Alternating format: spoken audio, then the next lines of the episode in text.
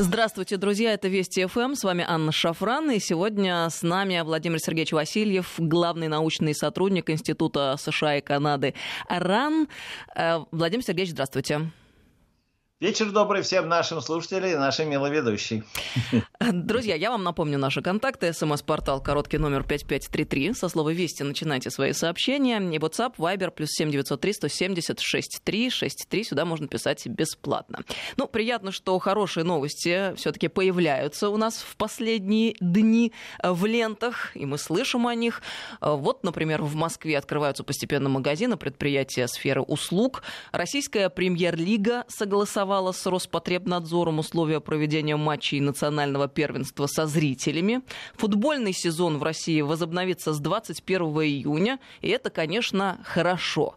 А, вот как-то не очень понятно звучат одновременно с этим а, такие э, вещи, как например, график прогулок. А, вот Некоторые странные ассоциации возникают, когда читаешь подробности об этом графике, о том, что дома московские будут поделены на шесть категорий и прочее, прочее. Вот, конечно же, гулять это хорошо. Э, это отличные новости. Я думаю, что многие-многие москвичи с радостью восприняли эти новости. Но именно то, как это сформулировано, э, порою э, погружает в некоторые размышления. И мне в связи с этим очень хотелось бы, чтобы ну, как-то мы задумались все вместе э, над такого рода формулировками, и, может быть, внесли некоторые корректировки, которые э, улучшали бы и в дальнейшем наше настроение, а не погружали нас в какие-то странные размышления. И э, еще вот один момент есть, э, который э, тоже вызывает некоторые вопросы. Режим самосохранения санитарных норм в Москве будет сохраняться до появления вакцины, сегодня нам сообщил мэр. И э, э здесь э, сразу сразу же там, тоже какие-то вот э, возникают сомнения, а что будет, когда эта вакцина появится? Мы же понимаем, что э, ученые многие говорят для создания вакцины и ее опробирования с тем, чтобы мы могли быть уверены в ее безопасности, нужно 4-5 лет. Э, поэтому я делаю следующий шаг э, в логических рассуждениях, понимаю, что вакцины, которые появятся слишком быстро, будут некоторые сомнения в их эффективности. Ну вот лично у меня, например, как просто мыслящего человека. И что? Вот э, сколько будет длиться тогда такой период? И что будет после? Примут закон, который обязует всех делать себе эти прививки вот с вакцинами, эффективность которых вызывает сомнения. А если кто-то откажется, у нас что, тогда получится какая-то сегрегация? То есть кто-то будет лишен каких-то благ?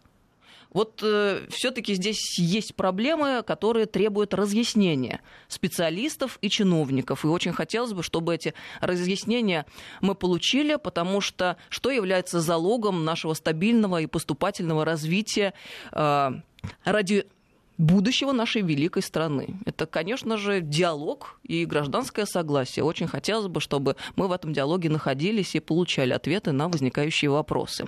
И вот коронавирус, он, безусловно, сильно изменил нашу жизнь, и не только в нашей стране. А, сложности и вопросы, они по всему миру возникают, но где-то совсем уж сильно обостряется. А, например, в последнее время и в эти дни наше внимание, конечно же, сильно приковано а, к тому, что происходит в Соединенных Штатах Америки, а там все сильнее разгораются протесты из-за гибели темнокожего мужчины от рук полицейских.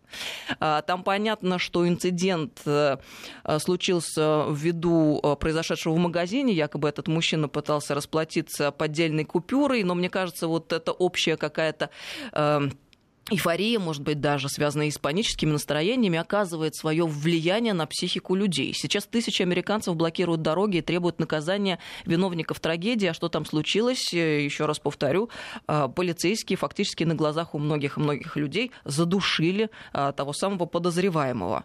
А к делу уже подключился Дональд Трамп, поручил ускорить расследование.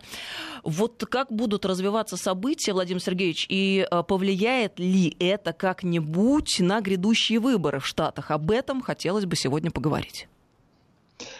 Ну, вы знаете, э, я думаю, что поскольку эти события начались в понедельник, и, наверное, даже по нашему телевидению были, может быть, показаны те кадры и, собственно говоря, которые спровоцировали, потому что удалось заснять на видео непосредственно момент задержания этого африканца, момент, когда полицейские, белые полицейские, их было четыре человека, повалили его на землю, ну и сам факт, если хотите, его такой насильственной смерти. Все это было э, записано на пленку, естественно, разошлось по, по всей, что называется, по всем американским СМИ, и вызвало соответствующую реакцию, которые и привели э, сегодня к мощному такому протесту в, в Миннеаполисе, в, в Миннесоте, э, которые вылились там, что люди вышли, там десятки тысяч, может быть, десятки тысяч людей.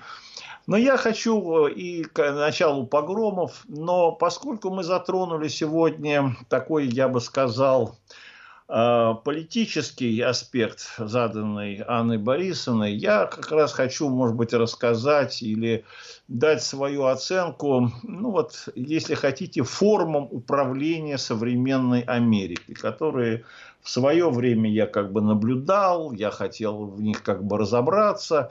И, в общем, этот механизм, который я вот постараюсь сегодня описать, он есть и существует применительно, даже если хотите, каждому афроамериканцу или к людям, которые находятся на низших ступенях социальной иерархии, лестницы, иногда, как мы даже говорим, бомжового вида.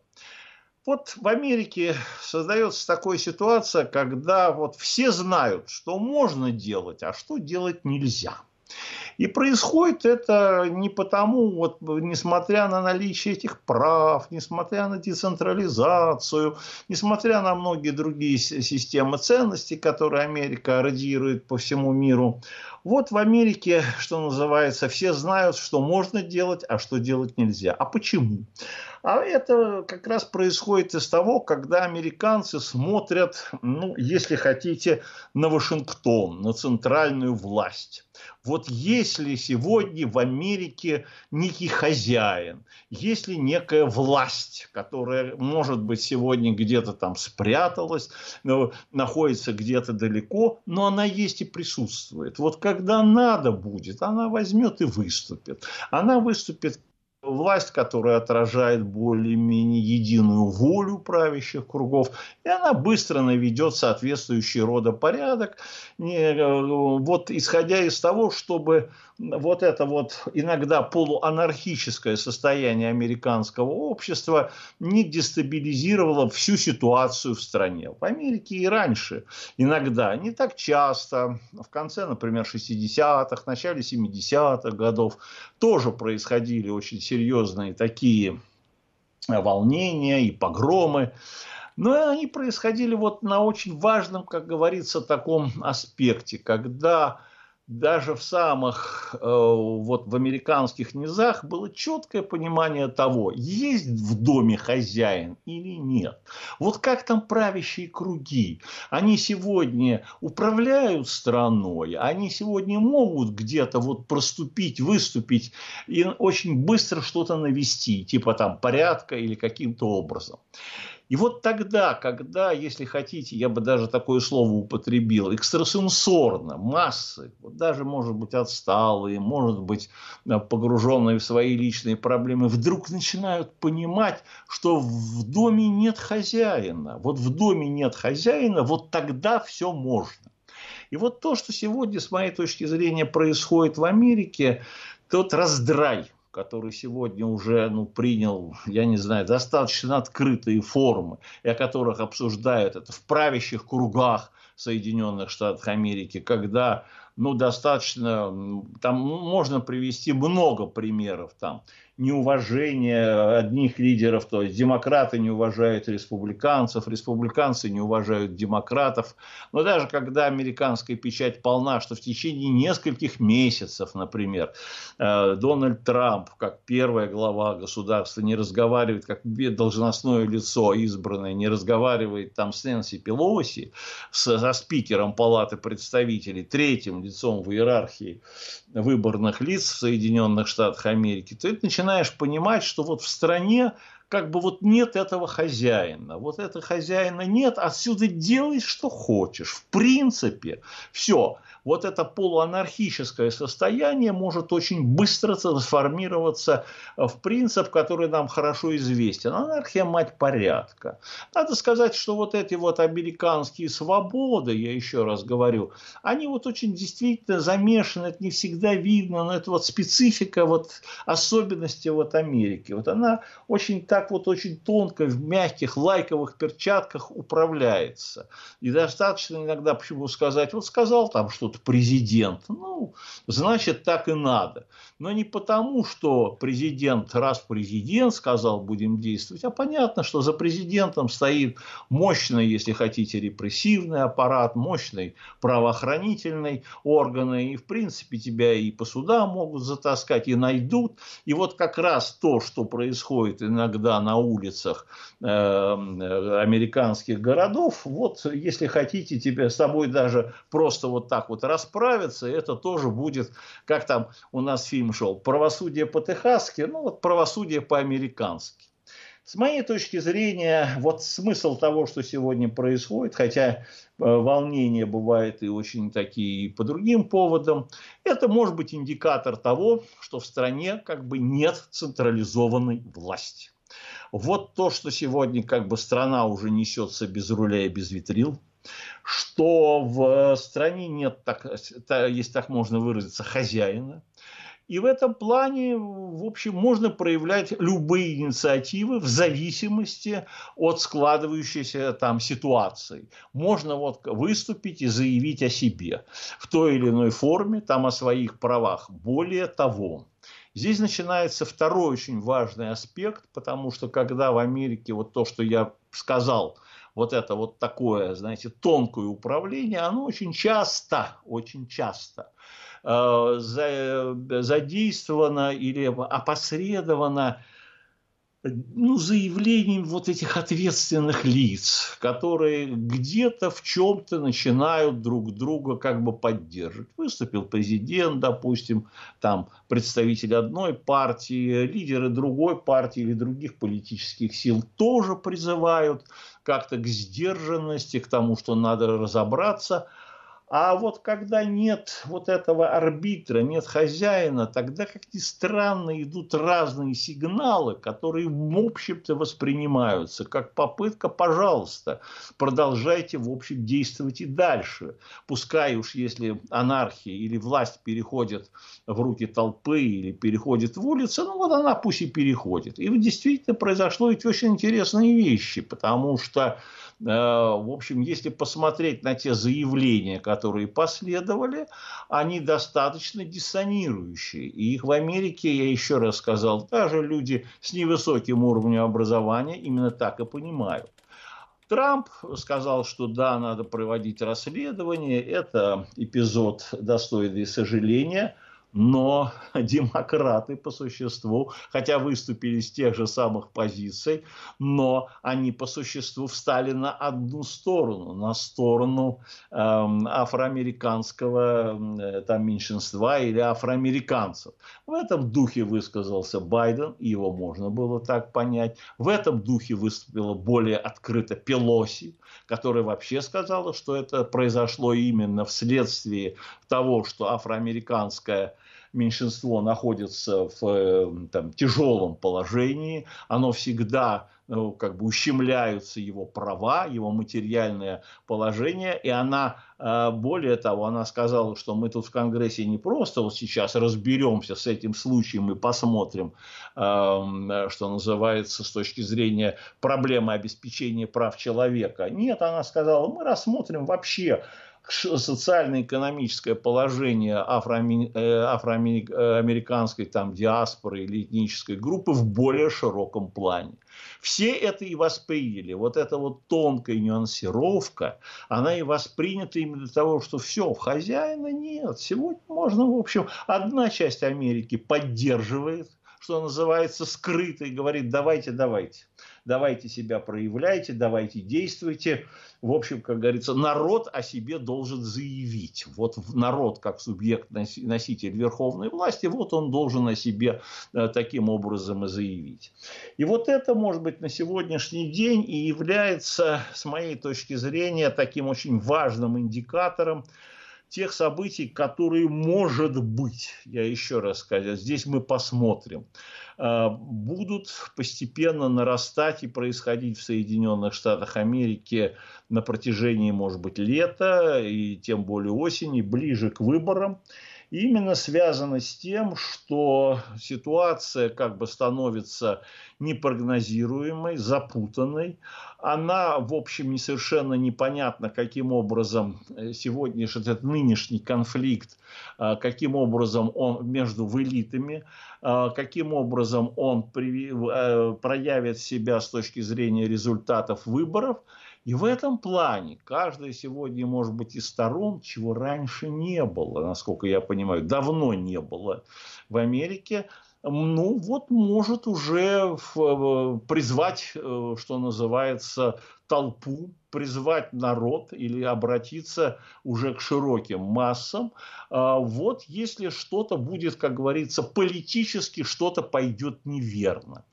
И вот э, если, как говорится, правила игры начнут э, выходить, то есть если политическая система не будет играть по традиционным правилам, назовем ее демократического процесса, когда можно будет заявить, скажем, что мы не согласны согласны с итогами волеизъявления, то вот это несогласие, оно и может быстро трансформироваться тем, что сегодня политические силы, которые вот уже себя объявили, то есть в данном случае республиканцы и демократы, могут проапеллировать к народу, могут проапеллировать к улице, могут проапеллировать к толпе.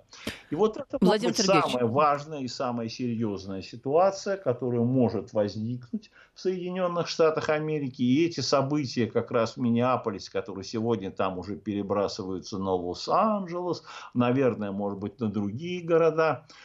оно представляется вот знамением. Что... Владимир Сергеевич, мы должны сейчас обязательно прерваться. Продолжим через несколько минут, хорошо? Спасибо. Здравствуйте, друзья. Мы продолжаем программу. Э, слушаем новости с интересом каждый раз. Я вот задаюсь вопросом еще одним. А зачем э, маски во время прогулок в парках и во время занятий спортом? Ведь специалисты говорят о том, что вирус не летает, и социальная дистанция – это самый эффективный метод защиты и предохранения от инфицирования, от э, любых, в принципе, вирусов. Потому что э, мы слышали э, разных врачей и ученых, которые высказывались относительно масок. Я вот сейчас эм, нашла комментарий, который, собственно, накануне был дан Интерфаксу. Зав кафедрой микробиологии, вирусологии и иммунологии первого МГМУ имени Сеченова, академик Ран Виталий Зверев, говорит, что результатом масочного перчаточного режима станет рост грибковых, аллергических заболеваний. Существует риск развития эмфиземы легких и бронхиальной астмы. И отдельно делают акцент на том, что маски, безусловно, необходимы и эффективны в помещениях, где люди обязательно должны ими пользоваться в период угроз для того, чтобы а, предохранить и себя, и тех, кто находится рядом. Но если мы находимся на улице и вышли туда с целью получить дозу хорошего настроения, прежде всего солнечного света, витамина D, который способствует укреплению иммунитета, и, соответственно, уничтожению вируса, а для чего тогда маски и перчатки, учитывая а, то, что говорят ученые, академики, врачи. Хотелось бы получить все-таки ответ на этот вопрос, учитывая еще раз мнение ученых, вирусологов, эпидемиологов, академиков, которые имеют ученые степени. Я просто с трудом представляю, как можно спортом заниматься в маске. Мне кажется, это может быть даже вредно. Ну хорошо, будем надеяться, что эти ответы на эти вопросы мы получим э, в ближайшее время. А пока вернемся к нашему разговору, что происходит в Штатах. А, там, кстати, э, в Миннеаполисе тот эпизод, который мы обсуждали в предыдущем получасе, люди вот бушуют, вышли на улицу ввиду инцидента с задушением афроамериканца. Они там вот в масках. Э, вот здесь, наверное, они действительно нужны, потому что когда люди выходят вот так вот громить, это, наверное, предохранит от того, чтобы их правоохранительные органы не нашли. Хотя, я думаю, всех найдут и со всеми потом разберутся. Но э, Владимир Сергеевич Васильев, главный научный сотрудник Института США и Канады РАН, с нами по-прежнему на связи. Владимир Сергеевич, скажите, пожалуйста, а вообще расовый вопрос, он может быть решен в Штатах или это то, с чем э, Штатам придется жить и существовать всегда? Ну, Америка уже существует, там, я уж не знаю, 230-240 лет. Э, и как раз последние, э, что ли, вот э, многие, ну, что ли, волнения многие проблемы, которые в свое время, лет пять назад, три года назад, были очень в особенности связаны с, помните, с разрушением памятников героям гражданской войны в США, но только со стороны юга, так называемых героев в кавычках конфедерации – и тогда, в общем, что называется, ну уж вы тоже считаете, вот они все были рабовладельцами, и вы поэтому, ну они там были и военнослужащими, и начальниками, там и людьми с достоинством большим, но если уже так вот вы решили всех, что называется, памятники сносить и считая, что они э, прежде всего были рабовладельцами, а потом были у них какие-то качества, ну так начните с отцов-основателей Америки. Вашингтоны, Джефферсоны и прочие, они ведь тоже все были рабовладельцы. Понимаете? То есть вот эта вот ситуация, то есть те, которые принимали в свое время законы или, по крайней мере, считали, что они должны быть незыблемыми законы или били о правах, это тоже были люди э, рабовладе... так сказать, рабовладельческого плана. То есть они тоже были рабовладельцами, они, в общем, тоже где-то по существу исповедовали э, если хотите, российские взгляды.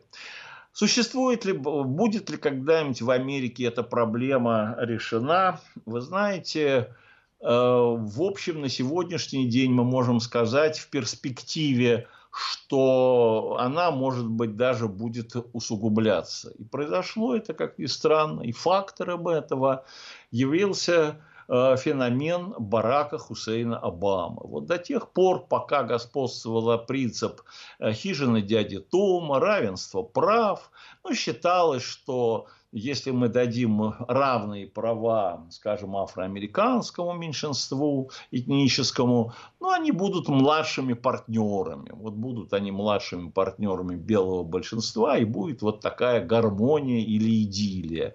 Э, этносы будут э, э, дополнять друг друга. И вдруг выяснилось, что нет ничего подобного. Может возникнуть такая ситуация, при которой этнос, который находился в самом что называется, в низах социального общества, тем или иным способом выносится в верхи социального общества.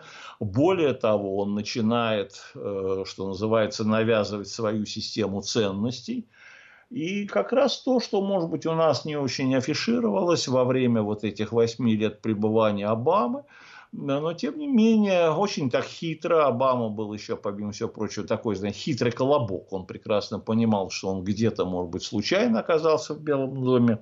Поэтому неплохо тоже себя мимикрировал. Но смысл действительно, он начал проводить такую, я бы сказал, политику, ну, назовем ее, что ли, социальной реабилитации э, африканского населения в том смысле, что да, это население всегда относилось к категории униженных и оскорбленных, и в этом плане оно требует определенного рода, если хотите, компенсации, даже если хотите, исторического э, такого возмещения вплоть до того, что даже дошло и до экономических факторов. Э, и, в общем, в Америке, скажем, обсуждался вот при Обаме вопрос в Конгрессе, он далеко не дошел, что, э, может быть, действительно вот это вот ущемление прав в правах, который был там 100 или 150 лет назад, неплохо бы его экономически компенсировать. Короче говоря, вдруг Америка поняла, что вот эти расовые э, или этнические э, группы или их взаимоотношения носят очень сложный динамический характер. И отнюдь не факт, что если Америка в своем начале, когда она начинала свое существование, это было там белое большинство или э, белые, то, что называется белые, англосаксы, протестанты, они были доминирующей группой, а где-то сбоку стояли афроамериканцы, так условно скажем, то это не факт, что вот так если завтра, если иногда так модно говорить, что Америка заканчивает свое существование, то оно по этой же формуле и закончит свое существование. Наоборот, возникнет другая ситуация. Здесь как раз на, на последующих стадиях развития доминирующей будет африканская, допустим, или этнические меньшинства, а где-то сбоку будут стоять вот эти вот бывшие рабовладельцы, бывшие хозяева жизни, и будут даже радоваться, э, что им указали, э, что вот э, им указали вот на их место. Вы знаете, в этом связи я просто, может быть, э, для разнообразия хочу напомнить, что вот американская конституция, она ведь начинается с такой «мы народ», «мы народ». И этот мы народ никогда особенно не подвергался каким-то сомнениям или никогда в него не вкладывались какие-то подтексты. Э, Все произошло то, что существует другой подтекст, очень возникло очень хорошо во время, она, наверное, сохранилась и можно посмотреть, во время инаугурации э, Барака Обамы на второй срок. Вот 20 января 2013 года, когда он вторично присягал на должность президента, вот он произнес такую очень широкую такую речь, в которой было пять или шесть раз он говорил «мы народ».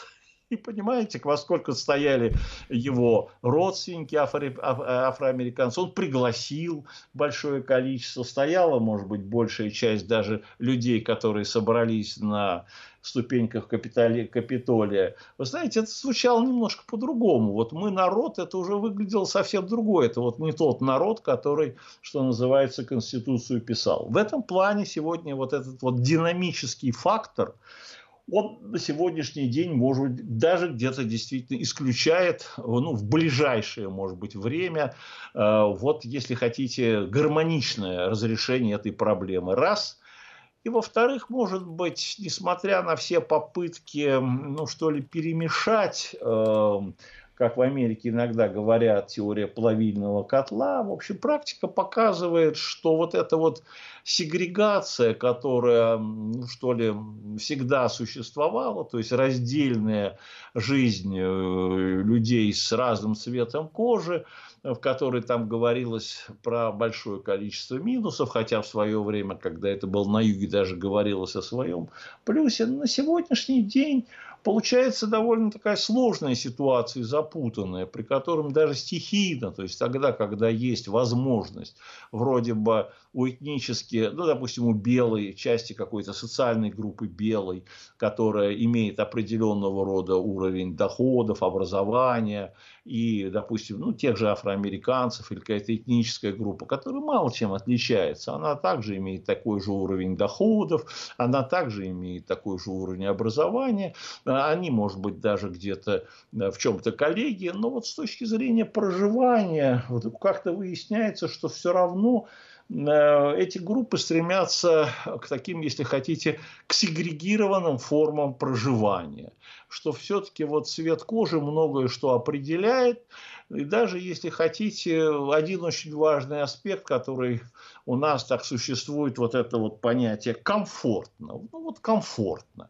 Понимаете, когда люди одного цвета кожи, это как бы комфортно. Вот комфортно, если они вот там проживают или соответствующее какое-то э, рабочее состояние. Во всяком случае, э, ну, даже вот те опросы, которые время от времени американские социологические службы проводят по поводу и в связи, там, скажем, то 50-летие борьбы прав человека, то там, я не знаю, 150-летие со дня окончания гражданской войны, то еще какой-то повод для американской истории. И вот задается вопрос, а с вашей точки зрения, проблема сегрегации или проблема там, неравенства в положении этнических меньшинств, ну, в данном случае имеется в виду афроамериканцы, латиноамериканцы, она по-прежнему острая, или же, в общем, можно говорить о том, что здесь есть какой-то прогресс, и острота этой проблемы сходит на нет.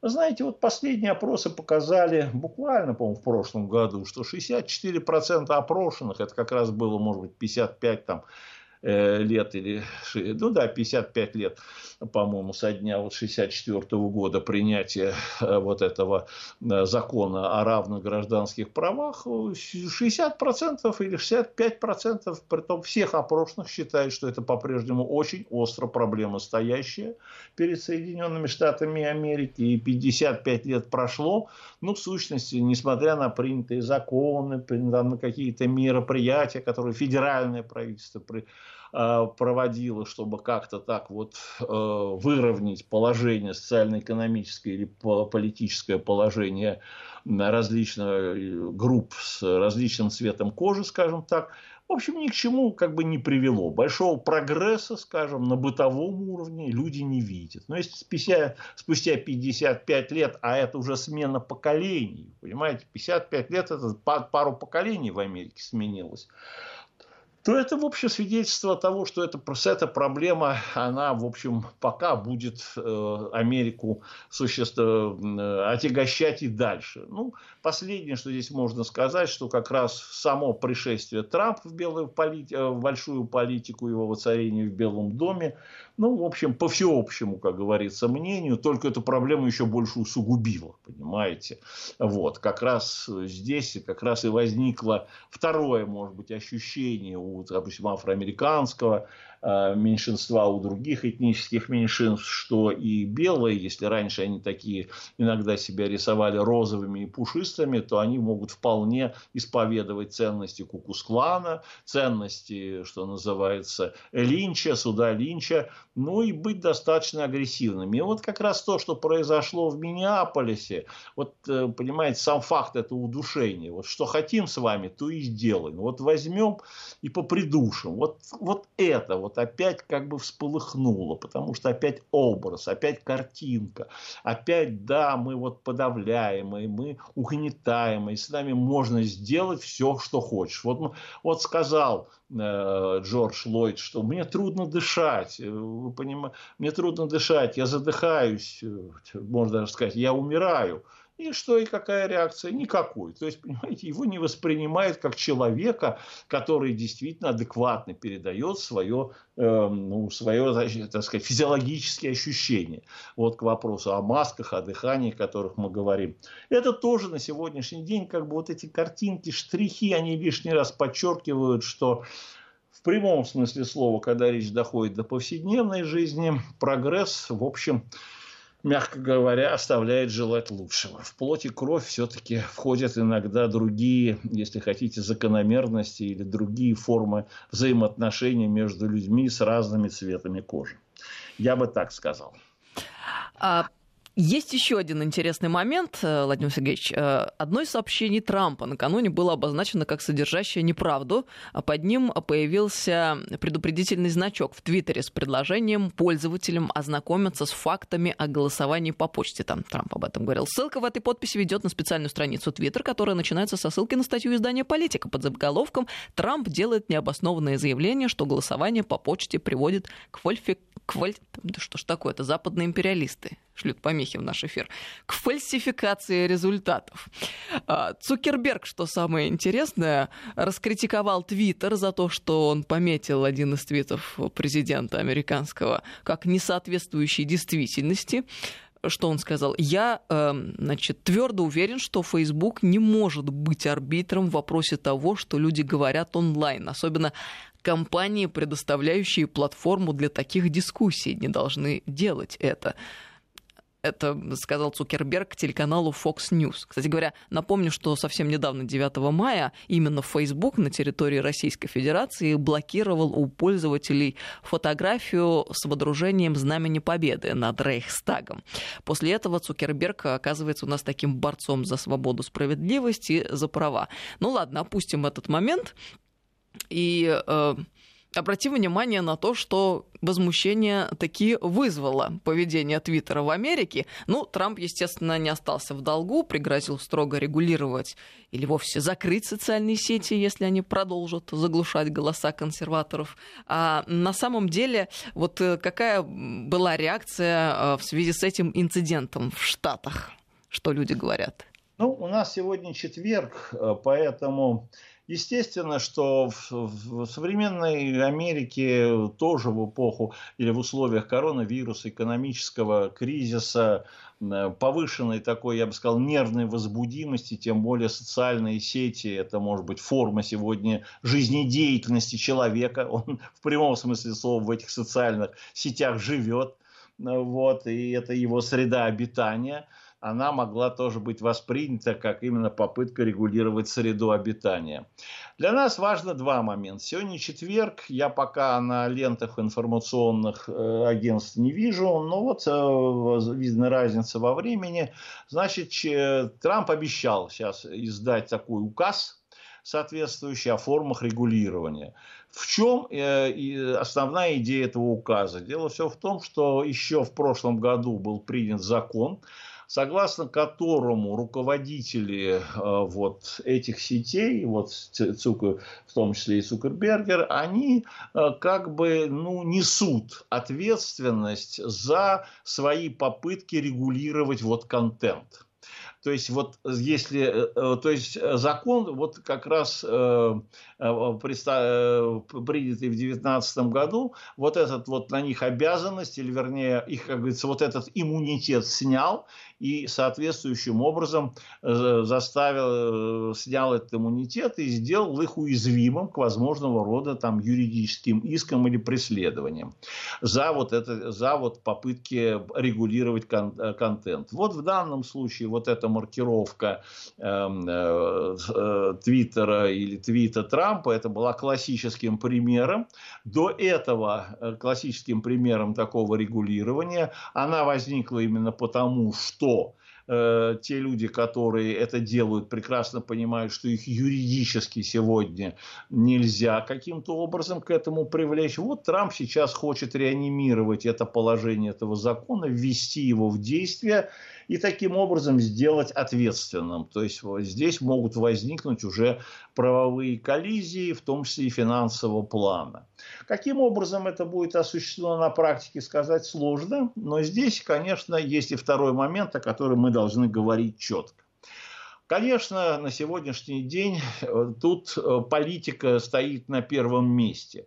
И вот то, что называется вот та проблема, о которых мы с вами говорили, большинство и меньшинство угнетаемых и угнетателей, оно очень четко проявляется и здесь в борьбе двух кандидатов а именно Трампа и Байдена. Может быть, ситуация бы не была, но в данном случае, может быть, она бы и не вызвала бы подобного рода попытки вмешаться, если бы права этих сторон были бы уравнены. Что я имею в виду? Вот если сегодня выйти на Твиттер или на твит Трампа, то можно увидеть, что количество пользователей, подписчиков превышает 80 миллионов человек.